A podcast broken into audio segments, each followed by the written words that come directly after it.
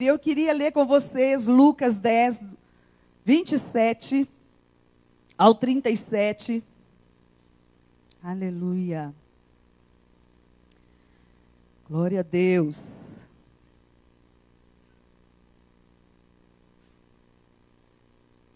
Vamos pegar do versículo 30, que diz o seguinte: Jesus prosseguiu dizendo: Certo homem descia de Jerusalém para Jericó e veio a cair em mãos de salteadores, os quais, depois de tudo, lhe roubaram e lhe causaram muitos ferimentos. Retiraram-se, deixando-o semi-morto. Casualmente descia um sacerdote por aquele mesmo caminho e, vendo-o, passou de largo. Semelhantemente, um levita descia por aquele lugar e, vendo-o também, passou de largo. Certo samaritano que seguia o seu caminho, passou-lhe perto e, vendo-o, compadeceu-se dele. E chegando-se, pensou-lhe os ferimentos, aplicando-lhes óleo e vinho, e colocando-o sobre o seu próprio animal, levou-o para uma hospedaria e tratou dele. No dia seguinte, tirou dois drenários e os entregou aos hospedeiros, dizendo: Cuida deste homem, e se alguma coisa gastares a mais, eu te indenizarei quando voltar. Qual destes três te parece ter sido o próximo do homem que caiu nas mãos dos salteadores? Respondeu-lhe o intérprete da lei, o que usou de misericórdia para com ele. Então lhe disse: Vai e procede tu de igual modo. Amém? Nós temos vivido uma época de muitas agendas. Temos vivido uma época de corre-corre, para lá e para cá. Essa semana, irmãos, eu tentei marcar, tem 15 dias que eu estou tentando marcar uma reunião com a organização da Conferência de Mulheres. Que luta é a gente conseguir reunir todas as mulheres no mesmo horário, no mesmo local. A maioria delas tem muitas agendas. Nós estamos sobrecarregados de agenda. O dia de 24 horas já não está dando mais para nós. E se a gente ganhasse mais 12 horas no dia, provavelmente nós estaríamos pedindo ao Senhor, Senhor, dá mais 12 horas, porque rapidinho nós íamos preencher a nossa agenda com outras coisas a se fazer. E até as crianças, irmãos, verdade? As crianças também estão com a agenda lotada. Eu fico vendo meu neto, Luca, né? Chega em, vai, vai para a escola e faz trabalho, e faz dever, e estuda até nas férias. E os, as crianças hoje em dia, elas estão tão assim, tão cheias de agenda, que elas têm curso de inglês, é balé, é violão, é um monte de coisa. E até as crianças estão ficando cansadas com as agendas delas.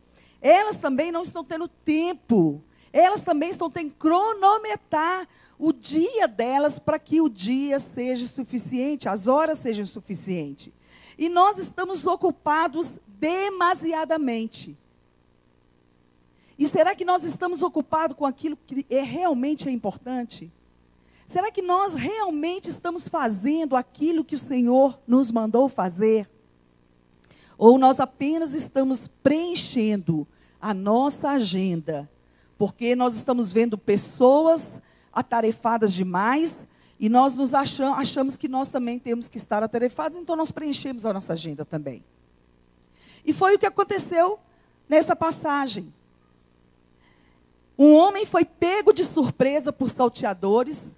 Ele estava aí na estação Diamante, desceu ali na estação Diamante, estava caminhando para a casa dele e veio um ladrão com uma arma na cabeça dele e falou: É um assalto. E ele falou: Não, peraí, peraí, eu estou vindo do meu trabalho. Ele falou: Não, não quero nem saber, não. Me passa tudo.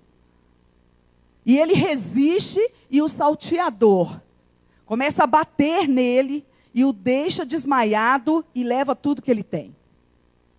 E ele fica caído ali no chão. De repente, passa por ele um pastor. E o pastor passa, mas ele está com muita pressa. Porque ele está vindo para o culto na Igreja Batista da Paz. Ele vai pregar aqui na, igreja. E ele saiu atrasado de casa, porque a agenda dele estava muito cheia. E ele precisou sair muito em cima do horário e saiu correndo. E quando ele olha para aquele moço ali, ele pula para a calçada do outro lado e passa de largo. A Bíblia fala que ele passa de largo e vai para o seu culto. Vai fazer o que é importante. vai fazer o que é o espiritual. Mas a Bíblia conta também que em pouco tempo passa ali um levita, um ministro de louvor. Gente, ensaiou a semana inteira. Tem gente que ensaia até meia-noite, uma hora, esse também estava ensaiando. Esse também afinou os instrumentos, decorou o corinho, aprendeu, fez tudo que podia fazer para o louvor ser o melhor louvor.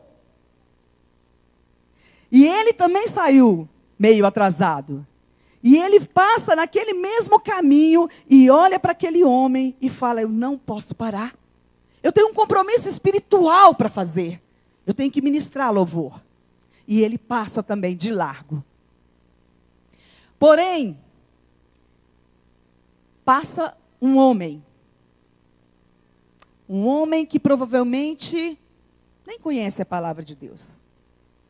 Um homem que não estava desocupado, ele estava viajando. A Bíblia diz que ele estava viajando. Ele estava ocupado também.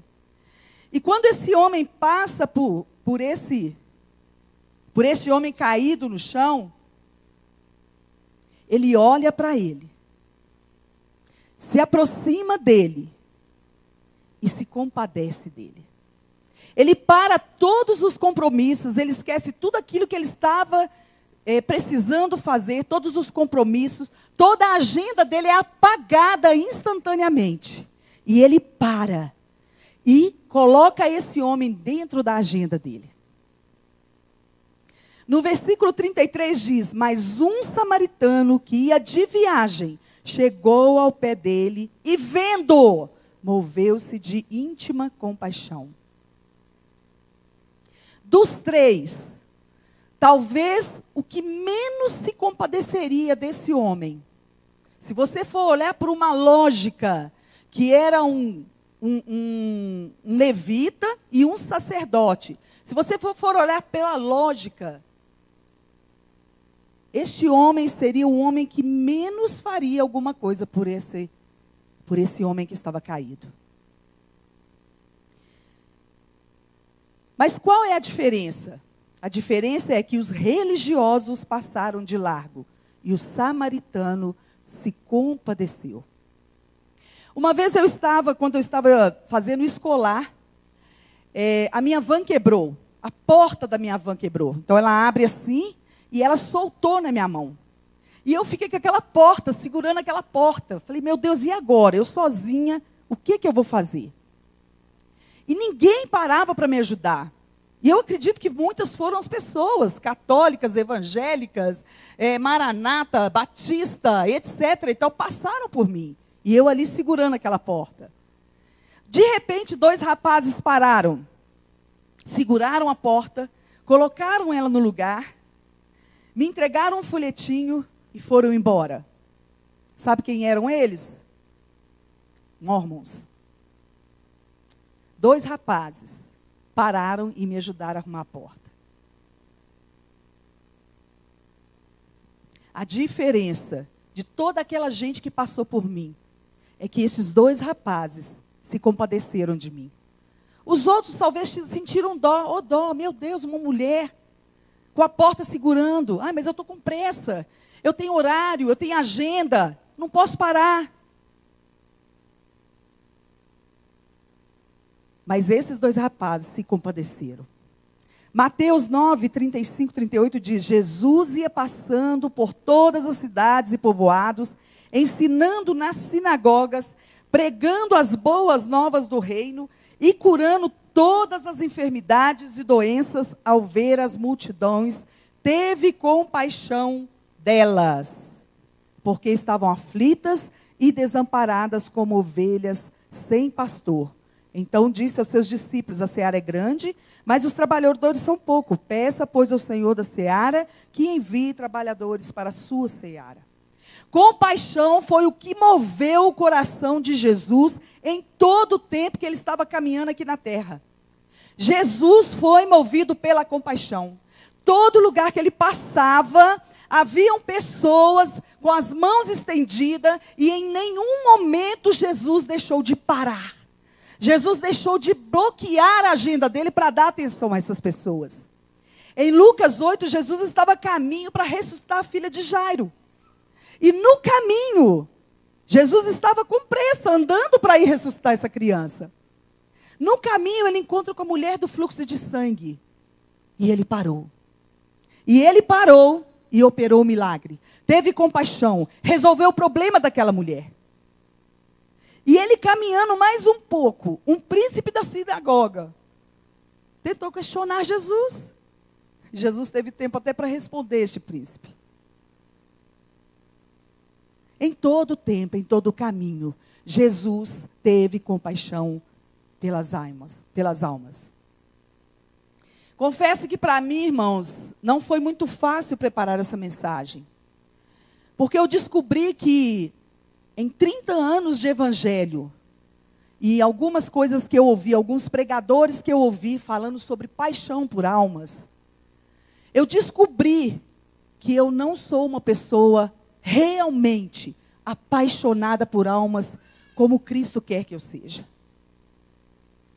E se você for fazer uma reflexão do que é ser apaixonado por almas, talvez você vai descobrir isso também. E não é fácil e não é bom. Porque te desafia a mudar, te desafia a querer ser diferente, a querer ser como Jesus, a querer olhar para as pessoas com um outro olhar, a querer realmente ter uma ação em relação a este olhar. Mas o que, que significa compaixão? Sentimento piedoso de simpatia para com a tragédia pessoal de outrem, acompanhado do desejo de minorá-la participação espiritual na infelicidade alheia, que suscita um impulso altruísta de ternura para com o sofredor. A nossa tendência é sempre de fazer o que o levita e o sacerdote fizeram: passar de largo e simplesmente esquecer a cena. Pensa em algum momento que você passou por algum mendigo, por alguma prostituta, por algum homossexual a gente passa, olha e fala: nossa, que dó. Jesus podia tanto salvar esse moço. Que dó, eu queria tanto fazer alguma coisa por esse moço.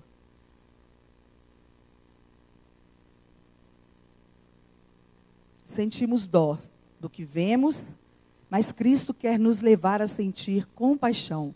Porque a compaixão trará a nós um desejo de minorar a tragédia da pessoa e vai nos levar a uma ação contínua. Nós não podemos deixar que as nossas prioridades sejam maiores do que a vontade de Deus. Sejam maiores do que aquilo que Deus nos mandou fazer. E é por isso que Jesus finaliza a parábola dizendo: a seara é grande, mas poucos são os trabalhadores. Poucos são os que realmente são apaixonados, que se importam, que têm compaixão por almas. Os trabalhadores que Jesus está falando aqui, ele está falando é da igreja. Poucos são os trabalhadores. E às vezes nós nós ficamos tão intertidos com a nossa vida, com o nosso eu, com a nossa agenda, e nos esquecemos daquelas almas que ainda não conhecem Jesus. Mas o Senhor nos trouxe a este lugar para nos despertar compaixão. E eu quero motivá-lo, e eu quero me motivar também a ter essa paixão.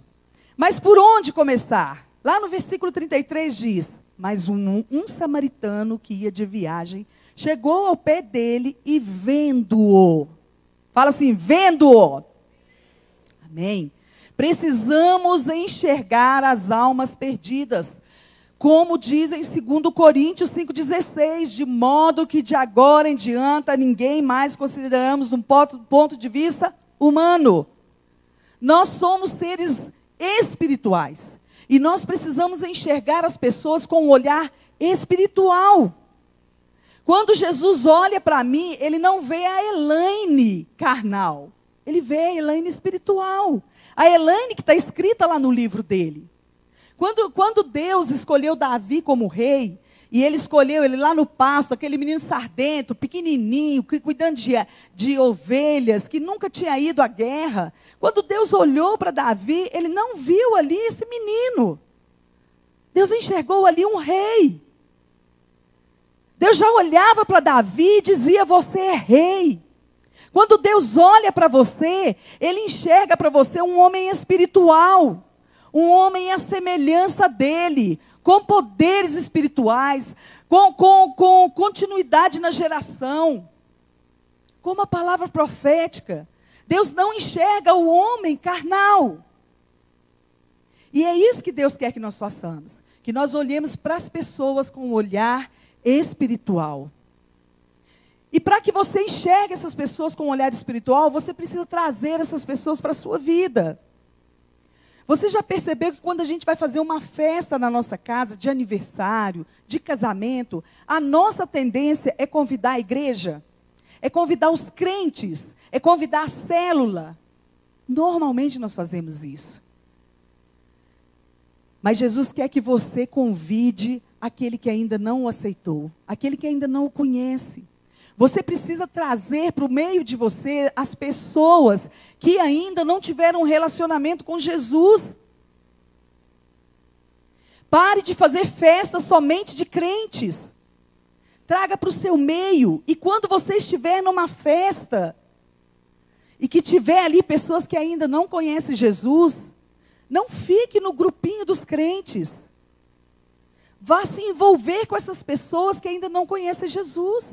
A tendência nossa é deixar as pessoas que a gente não conhece num canto, não é verdade?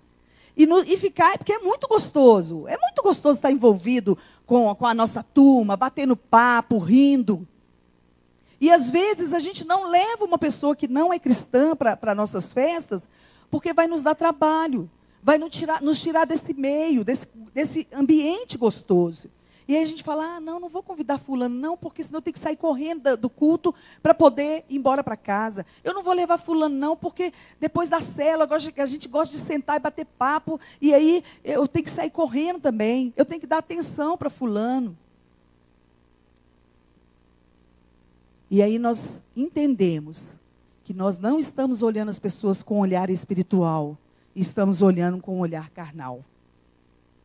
Nós viemos agora de Valadares, e fomos de trem, né? Chegamos aqui de trem. E a estação, as ruas da estação estavam todas fechadas. E o Marquinhos, mais o, o pastor Elmo, foi, foi nos buscar lá. Eu e a pastora Kelly. E como estava fechada as ruas, nós tivemos que vir caminhando na rua com as malas. E o Marquinhos falou comigo assim, pastora, o que, é que nós vamos fazer com esses jovens? Olha o tanto de jovem nos botecos, bebendo, meninas novinhas, gente, meninas lindas, praticamente peladas, agarradas a um outro rapaz. Uma música alta, uma bagunça, um mau cheiro terrível no lugar. E ele falou comigo: que, como que nós vamos ganhar essas pessoas? E eu falei com ele: Marquinhos, Deus vai preparar uma geração que vai vir para este lugar aqui e não vai se contaminar, porque as pessoas, para virem para este lugar aqui, elas precisam influenciar aquele lugar.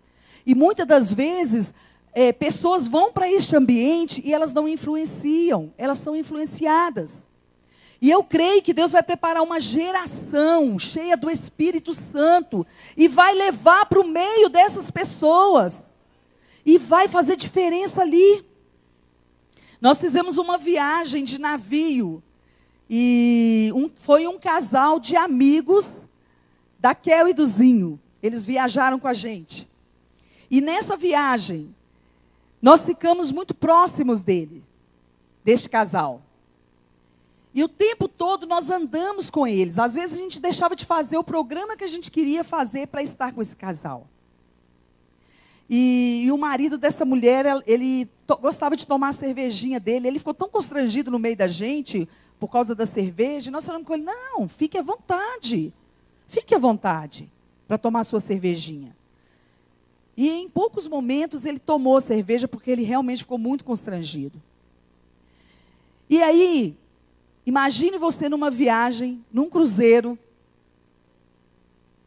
você querendo desfrutar de tudo à vontade, querendo fazer aquilo que você quiser fazer sem agenda. Mas haviam duas pessoas que não conheciam Jesus ali. E nós precisávamos descartar a nossa agenda. Nós precisávamos tirar o olhar de dentro do nosso umbigo e nos preocupar com duas pessoas. E nós rodamos, nós andamos a viagem inteira com esse casal. O tempo todo, dando atenção, ajudando a tirar dinheiro na máquina. E foi divertido, eles, eram, eles são um casal divertido. Mas nós dispensamos a nossa agenda, tudo que nós programamos, para ficar à disposição deles. Número 2, versículo 34 diz: E aproximando-se, atou-lhe as feridas, deitando-lhes azeite e vinho e pondo-o sobre o seu animal, levou-o para uma estalagem e cuidou dele. Fala assim: cuidou dele. Aleluia! Importe-se com o que é importante para as pessoas. Pergunte sobre sua vida e suas necessidades. Cuide das suas feridas, leve para sua casa, ore por ele. Pergunte para ele, meu irmão, o que, que você precisa. A Joyce Mai conta num livro dela que a manicure dela era uma mulher muito pobre. E todas as vezes que ela ia fazer a unha, ela acabava discipulando aquela manicure dela. E um dia a manicure começou a falar que ela estava querendo muito comprar um sofá, que a casa dela não tinha sofá, e ela queria muito comprar, mas as condições financeiras estavam muito pequenas e ela não estava conseguindo comprar esse sofá. E aí a Joyce Maia olhou para ela e pensou: gente, eu estou trocando os móveis da minha casa. Eu vou dar o meu sofá para ela. E aí no finalzinho, a Joyce Maia fala que ela deu, deu o sofá para ela e depois perguntou para ela: Você quer que eu ore por você para que Deus abra as portas? Ela falou sim. E a Joyce Maia ora por ela. E ela fala uma frase interessante. Ela fala assim: Não fale do evangelho para quem tem fome. Quando você encontrar uma pessoa que precisa de Jesus, uma pessoa que tem uma necessidade de oração, uma necessidade de dinheiro, uma necessidade de cuidados, de atenção. Talvez o que Jesus quer que você faça é que você cuide dela. Dê a ela o que ela precisa primeiro, ali naquele momento. E com certeza, mais para frente, você vai ganhar essa pessoa para você primeiro. E depois você vai entrar com o evangelho. Talvez você nem precise entrar com o evangelho, que a sua própria vida vai falar. Amém? Versículo 35. E partindo no outro dia, tirou dois dinheiros e deu os hospedeiros e disse-lhe: Cuida dele, e tudo que demais gastares, eu te pagarei quando voltar. Invista em pessoas. Se você fosse a única pessoa na terra, Jesus morreria na cruz por você. Porque Jesus se importa com pessoas. Foi o único motivo de Jesus morrer na cruz, foi por causa de pessoas. E pessoas, gente, difíceis. Pessoas que parecem que não vale a pena investir. Pessoas cheias de feridas. Pessoas que não têm nada para te oferecer. Foi por essas pessoas que Jesus se entregou na cruz. Foi por mim e por você.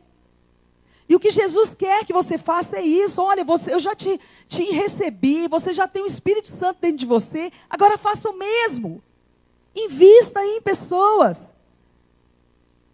Podemos investir em muitas coisas que nos trarão retorno gratificante.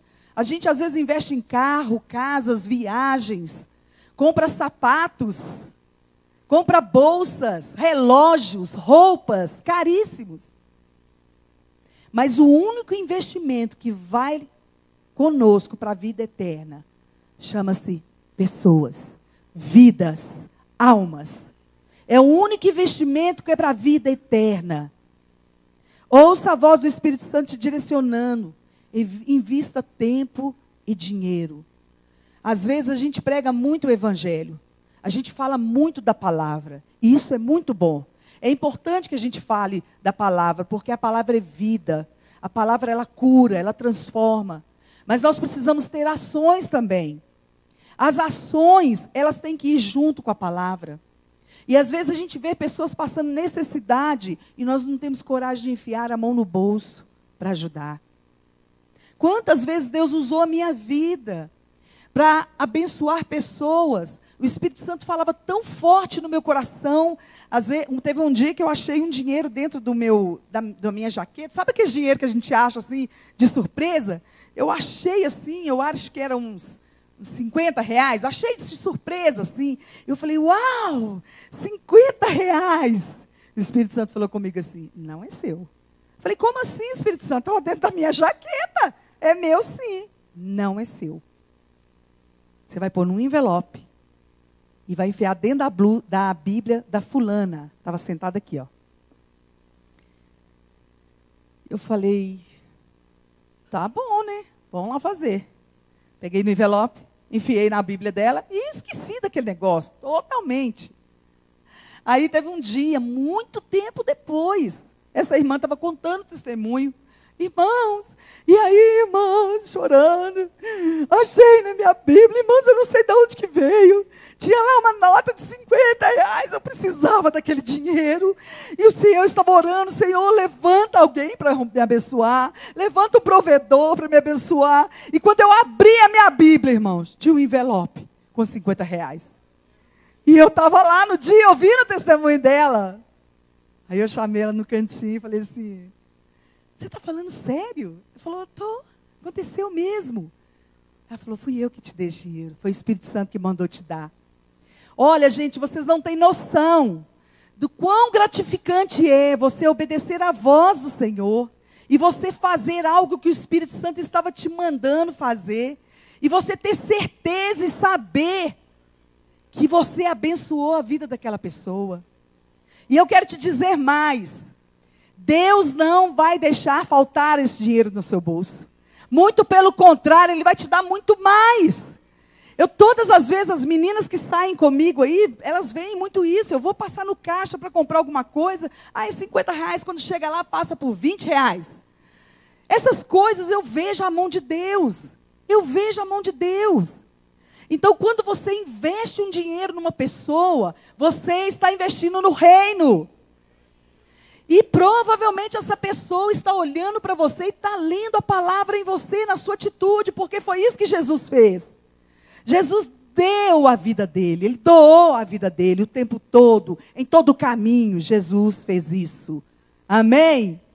E é isso que Jesus quer chamar você a fazer. Jesus quer te sacudir nessa noite e fazer com que o Espírito Santo desça neste lugar e coloque em você uma paixão por almas, uma paixão por almas que você, nem você vai se reconhecer. Amém? Aquilo que você faz por almas, ninguém tira de você. Ninguém tira de você. Eu quero que o Senhor mude o meu coração. Eu quero que o Senhor faça com que o meu coração se encha por compaixão pelas almas, por paixão por almas. Eu não quero ficar simplesmente olhando as pessoas e sentindo dó. Eu quero chegar no céu e encontrar uma multidão lá que foram ganhas porque elas leram uma mensagem na minha vida. E é isso que Deus quer fazer conosco nessa noite. E nós precisamos mudar radicalmente. Primeira coisa que nós precisamos fazer é nos arrepender de muitas das vezes que nós passamos por pessoas e só olhamos para elas, sentimos dó. Lá em Apocalipse diz: Lembra-te, pois, de onde caíste e arrepende-te. É preciso um arrependimento genuíno. E o arrependimento ele te muda de direção. O arrependimento ele te muda de pensamento. O arrependimento ele coloca coragem em fazer aquilo que o Espírito Santo te manda fazer. Você precisa também praticar a palavra. Tiago 1,22 diz: Sejam praticantes da palavra e não apenas ouvintes, enganando a si mesmos. É preciso colocar a palavra em prática. Você precisa orar. Tiago 5,16: A oração feita por um justo pode muito em seus efeitos. Jeremias 33,3 diz: Clama a mim e responder-te-ei, e anunciar-te-ei coisas grandes e firmes que não sabes. Clame ao Senhor por paixão. Clame ao Senhor por amor. Clame ao Senhor. Peça ao Senhor para te dar oportunidades. Peça ao Senhor para colocar essas pessoas diante de ti. Peça ao Senhor para te levar a lugares onde as pessoas estão necessitadas.